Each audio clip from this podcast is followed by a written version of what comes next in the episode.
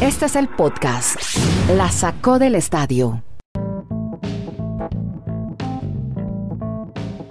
Hola, ¿cómo les va? Llegamos al episodio 665 de este podcast. Se llama La sacó del estadio. Lo hacemos desde Chile, Colombia y Estados Unidos con Kenneth Garay, Dani Marulanda, su servidor Andrés Nieto. Hoy vamos a ponerle hashtag a NFL como tiene que ser porque ya se nos vienen las rondas divisionales.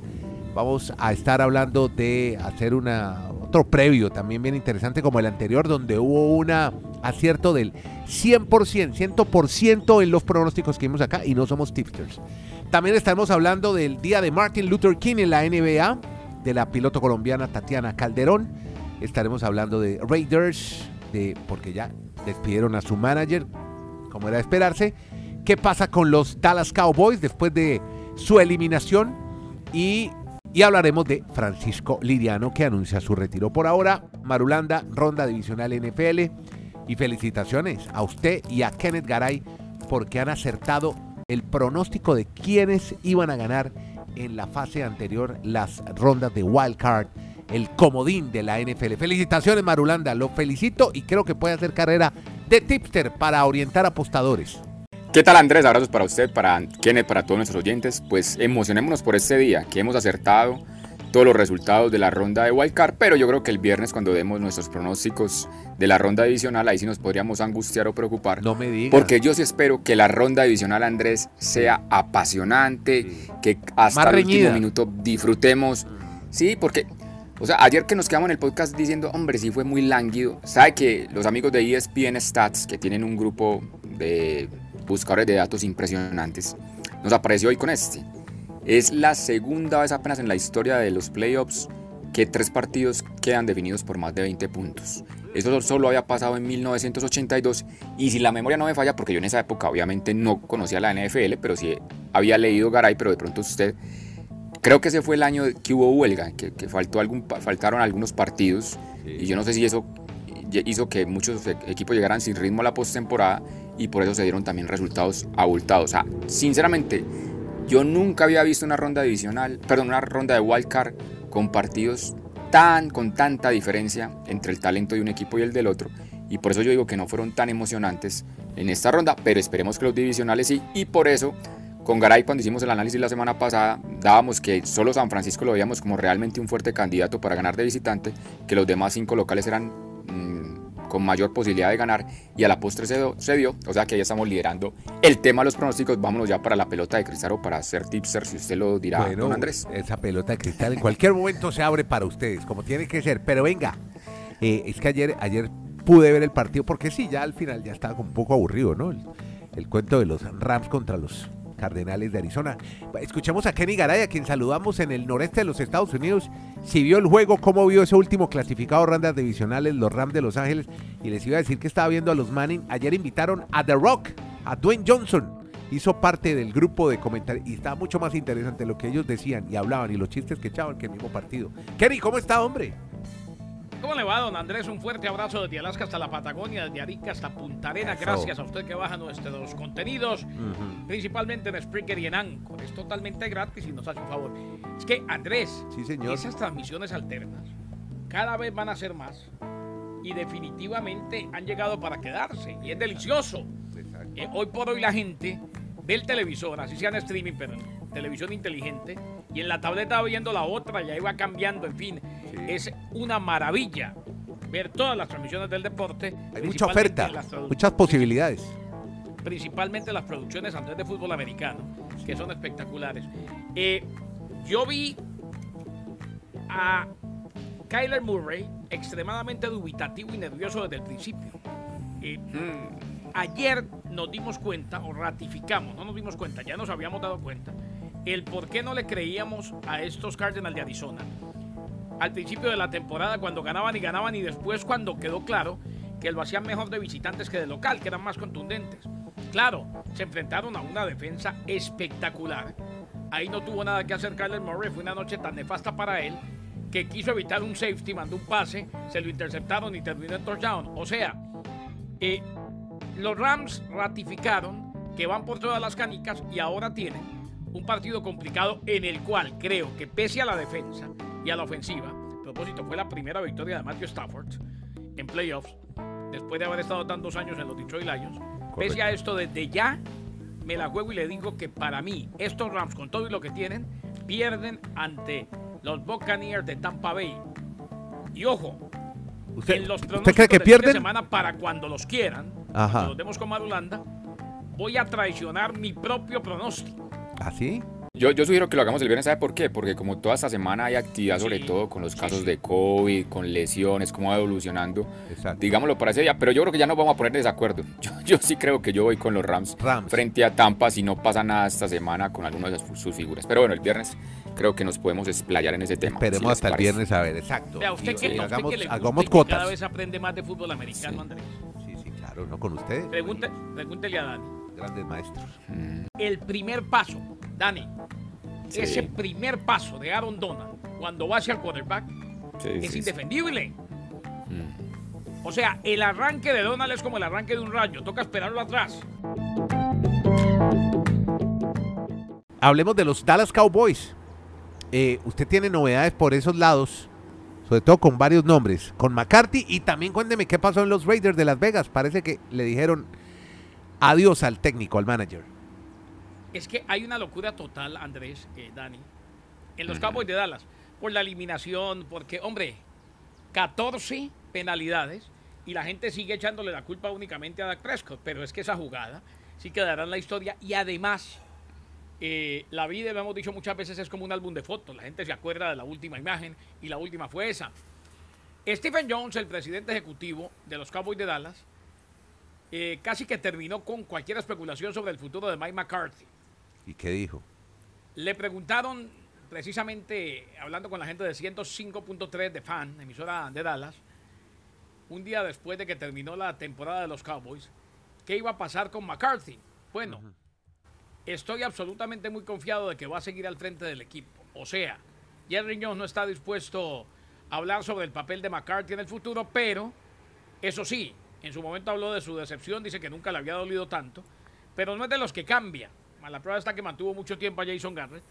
Stephen Jones, el vicepresidente, dice entonces que Mike McCarthy o está confiado en que McCarthy seguirá siendo el entrenador en jefe de los Cowboys de Dallas la próxima temporada. Porque yo creo que están entrando en un momento de desesperación. Porque resulta y acontece que es, mirando la historia de la NFL, los Dallas Cowboys son el primer equipo que llevan 11 participaciones consecutivas en playoffs sin llegar ni siquiera al juego de la final de su, de su conferencia. O sea, no estamos hablando del Super Bowl, ni siquiera a la La final de la conferencia. O sea, es un equipo que se, sí es, se espera que llegue a playoffs, pero siempre queda eliminado tempranamente, en wild card o en divisional. Entonces, yo no sé si e- ese dolor que está sintiendo Jerry Jones y toda la fanática de los Dallas Cowboys lleva a tomar decisiones cada vez apresuradas y no se respeta de pronto algún proyecto. Era básicamente eso. Y por los lados de Raiders, ¿qué pasa en Las Vegas? Ya no hay más manager. Hombre, Mike Mayock fue despedido como manager general de los Raiders de Las Vegas. Tres temporadas tumultuosas. Eso sí, récord combinado de 25 y 24. Primera aparición en los playoffs desde el 2016. eh, solamente dos desde el 2002. Sin embargo, no va más. Y en cuanto al entrenador en jefe, están buscando un nuevo entrenador. Rick Bisaccia, que hizo una gran tarea como interino después de que despidieron, ustedes recuerdan el escándalo de John Gruden, Ajá. dijo que él está en conversaciones preliminares con el dueño del equipo, con Mark Davis, para quedarse con el trabajo de tiempo completo. Ya. Los Raiders también requirieron entrevistar a el coach de linebackers de los Patriots, Jared Mayo. Así pues que están buscando técnico, pero termina a los 63 años su trasegar con los Raiders de Las Vegas, Mike Mayo, que es el gerente general. Usted me iba a contar una historia bonita de una señora, Sí, la mamá de dos futbolistas que se atravesó casi que- todo el país para poder ver a sus hijos que jugaban eh, comodines, wild card. Es que como yo no estuve como tan emocionado viendo los partidos ya después de la segunda mitad, me puse a mirar a ver qué historias encontramos, esas que a usted le tanto le llaman la atención y como Eso, hay sí, varios, hay varios hermanos, hay varios hermanos en la NFL, pues el de los Kelsey es que la mamá que se llama Doña Donna, Donna, Donna. pues se trazó un reto de en un mismo día ir a ver a los dos hijos jugar en la postemporada, en los playoffs. A ver, Entonces, ¿Usted sabe dónde vive ella y a primero- dónde se fue? ella, exacto, se tuvo que ir primero hasta Tampa, porque allí claro. Su, hijo Jason, Jason, que juega con las Águilas de Filadelfia. Entonces, como el partido estaba programado para el mediodía o la una de la tarde, hora en el este, pues tenía la oportunidad de ver el partido y tan pronto terminara tipo 4 de la tarde, tomar un avión que normalmente hace un trayecto de tres horas entre Tampa y la ciudad de Kansas City, porque su otro hijo, exacto, nada más y nada menos que Travis Kelsey, que fue la, una de las grandes figuras de esa noche, pues jugaba esa noche. Entonces toma un avión, yo nos imaginamos, porque no sé si usted tiene el dato de ser vuelos charter, porque yo no creo que la señora la van a hacer esperar. si le toca aquí en Colombia hacer una horita, una espera en una fila, dime. le digo que se alcanzó a llegar a Kansas. Y llega efectivamente a Kansas porque el partido era para las 8 y 20, hora este, o sea que tenía ahí un, un colchón más o menos de unos 40 minutos. Llega al estadio, se sale también con las fotos. Y lo más curioso es que incluso se apareció con pregunta en la rueda de prensa entre todos los periodistas. Le preguntó a su hijo y pues obviamente un momento muy, muy agradable para, para este gran jugador que tuvo una jornada pues, histórica. Es que es el primer jugador que tiene en la NFL 100 yardas por recepción, pase de anotación por recepción y además lanzó un pase de anotación. O sea, eso para una ala cerrada nunca en la historia. Entonces la mamá Kelsey se volvió viral en redes. a Claro. Y bueno, pues la mamá Kelsey que se fue de ver a su hijo el malo, el regular. en la derrota. A perder. Sí. bueno. Sí, porque... Exacto. Imagine uno son muy grandes porque están en la NFL, pero para utilizar términos coloquiales, fue a ver a sus dos hijos, uno tronco y otro estrella. Agridulce. ¿Y, qué, pasaría? Entonces, ¿qué pasaría con la familia de los Watt? Porque los tres hermanos quedaron eliminados. Ah, no, pobre señora Watt. Los, de los Steelers, los Steelers con TJ Watt, pues la paliza que les propinó el domingo y ayer JJ Watt. Sí. ¿Sabe quiénes son varios, también? Los Gronkowski. Sí. Claro. Bueno, y los Manning, que fueron. Sí, los sí, pero es que los Manning sí ganaron dos Super Bowl cada uno. Sí, sí, es una familia. Y los Antetokounmpo. Claro. Ah, vea usted también los Antetokounmpo. Son tres. pero en la NBA. Ah, bueno. Y los ah, no, Curry. claro, fútbol americano no juega Giannis Antetokounmpo. Y Curry también tiene hermano.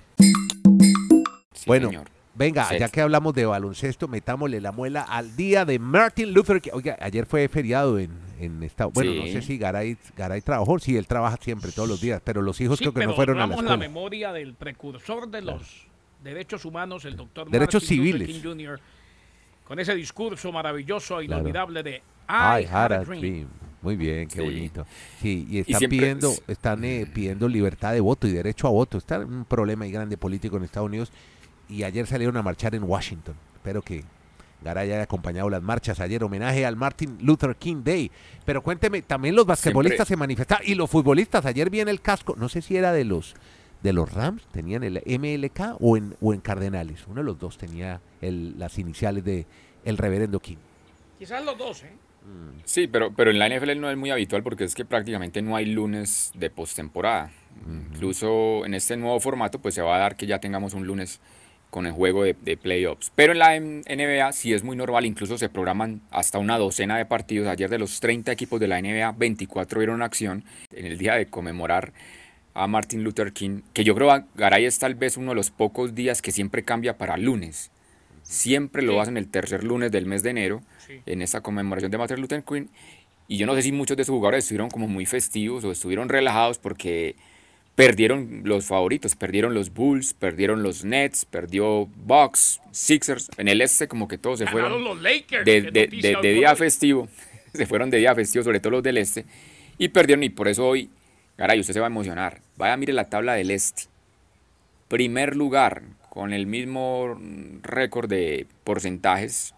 Bueno, no, no seamos exactos en porcentajes, sino diferencia. Bulls y el Heat.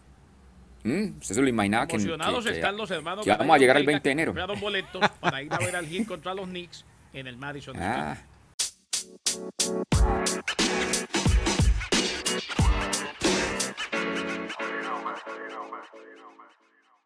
El nombre de, bueno, tenemos un pelotero que se llama Francisco Liriano, otro que se va también. Oiga, qué cantidad de, de no de despidos, de retiros que hay en el béisbol de las grandes ligas. Muchos diciendo ya adiós a sus carreras deportivas. Y es que ya son 12 el total de jugadores experimentados que se retiran. El último Francisco Lidiano. Ya. Eh, la mayoría no habían recibido este lanzador dominicano. Eh, se retira entonces y la mayoría no habían recibido ofertas importantes en los últimos tiempos. Y la incertidumbre que provoca el cierre patronal que tiene paralizado el béisbol desde el primero de diciembre. Esto amenaza con afectar el inicio de los entrenamientos primaverales. Lidiano deja el juego después de 14 temporadas cerca de 63 millones de dólares en fortuna. Es que las cantidades que se manejan, por favor. Y un anillo de campeón lo ganó con los Astros de Houston. Tuvo marca de 112 y 114. Y una, una efectividad de 4.15. Liriano, que no aparece en un partido oficial desde final de la temporada del 2019. Son varios los que se han ido entonces en los últimos momentos. Ahora vamos a hablar de una piloto colombiana, Tatiana Calderón, que ahora, después de haber sido piloto de pruebas en la Fórmula 1, probará en la IndyCar. Se va para la IndyCar y va a correr, eh, Dani. ¿Cómo es la historia? ¿O también va a ser piloto de pruebas? Así es, Andrés. Es una chica que sí que se la ha rebuscado y se la ha luchado en el mundo del automovilismo, que aparentemente, pues, podríamos decir si la palabra correcta es de machismo, pero no es tan sencillo para una mujer competir en diferentes competencias del automovilismo. Ella se la rebuscó en diferentes categorías en Europa, como usted dice, llegó a ser piloto de pruebas de, de un equipo en Fórmula 1 que era comandado por una mujer, entonces ya también tenía mucho apoyo allí. Pero yo creo que este puede ser tal vez el año donde genere más impacto, sobre todo para esa parte del mundo, porque correr la IndyCar siempre ha sido un mercado muy de Estados Unidos y como hay tantos latinos, o pues al menos representantes de Brasil, de Argentina, de Colombia, que históricamente han competido allí, pues yo creo que vamos a volver a tener como en Colombia la posibilidad de disfrutarla en las carreras, porque el contrato es para estar en 12 de las 17 competencias que normalmente tiene la IndyCar, que arrancarían entre marzo y abril, y ella va a correr para el equipo de AJ Foyt. Así que ella ya agradeció en redes sociales esta oportunidad que tiene ahora de estar en, en, cuanto a bólidos de, de, de, esa, de esos monoplazas, como dicen correctamente, pues esta es la, competencia más importante que tenemos en, en este lugar del mundo, en, en el sí. continente americano, que es la, la IndyCar. Quería preguntarles antes un detalle del partido de ayer, el último de los Wildcard.